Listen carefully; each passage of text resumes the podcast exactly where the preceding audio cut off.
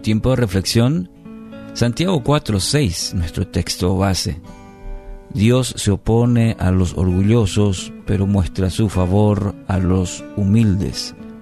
El título, Orgullo versus humildad. Una frase dice, el orgullo se ocupa en quien está en lo correcto, la humildad se preocupa en qué es lo correcto. Eh, mirando un poco la palabra en original, la palabra orgullo, se traduce como el que se coloca por encima de los demás.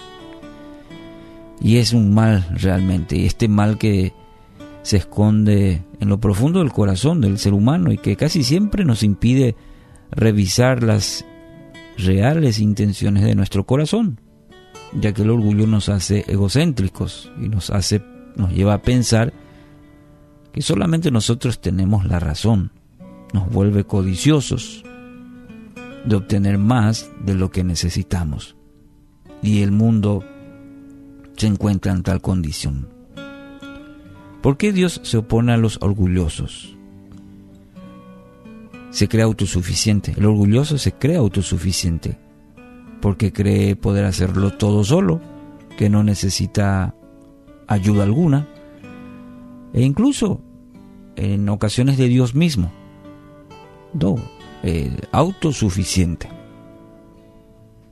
No reconoce su propia necesidad el orgulloso gira todo en torno a, sí mismo, no le importa mostrar debilidades, no quiere reconocer su propia necesidad, aunque tenga, aunque sea real, no va a mostrar ese lado. Por otro lado, no reconoce su pecado. Eh, el orgullo nos ciega, tiene una regla para medir siempre a los demás, pero no se aplica a su propia vida. Un orgulloso no puede recibir ayuda porque no sabe que la necesita y por tanto no la busca ni tampoco acepta. Mm, algunas características mm, que encontramos y por qué la Biblia, por qué Dios nos dice que Dios se opone a esta clase de gente resiste a esta clase de gente. Es que Dios poco puede obrar. Es que da poca cabida a que Dios haga su obra en el corazón de un orgulloso. Ahora veamos el contraste, la humildad, que encontramos también varios pasajes, enseñanzas al respecto. Pero eh, entendamos que humildad no consiste en rebajarse o poner una cara de inocente, o a veces se confunde con la humildad con no tener suficientes recursos económicos. Decimos a una persona humilde, que no necesariamente significa que tenga un corazón humilde, puede ser también de escasos recursos, pero orgulloso, con los ejemplos o las características que mencionamos anteriormente.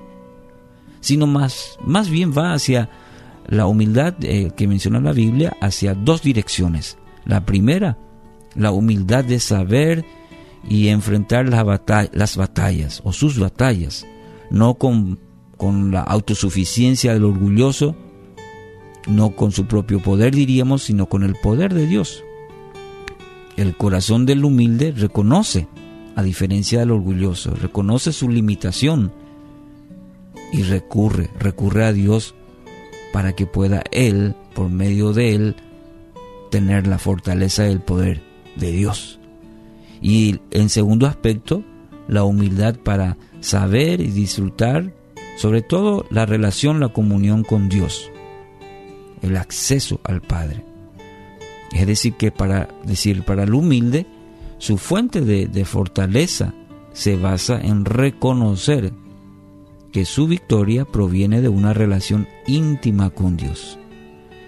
Y en esa relación ahí es el, la enorme diferencia, porque en esa comunión, en esa relación íntima con Dios, el Padre lo habla, le enseña, le muestra y tiene una actitud humilde de reconocer, aceptar y cambiar.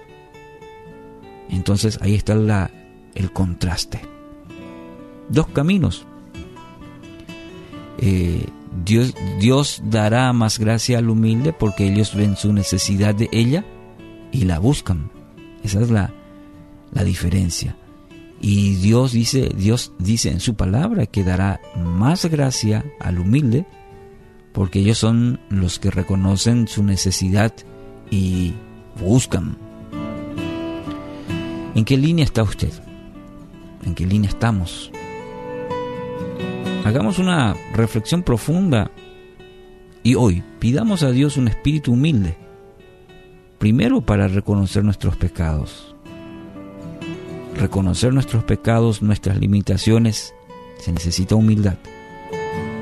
Pero en, ese corazón humilde Dios obrará mejor y mayor, y espero que sea el suyo también. Él quiere mostrarle que es el mejor camino para una vida victoriosa. En su bondad Dios nos permita esta mañana, este día, poder vivir la verdadera humildad.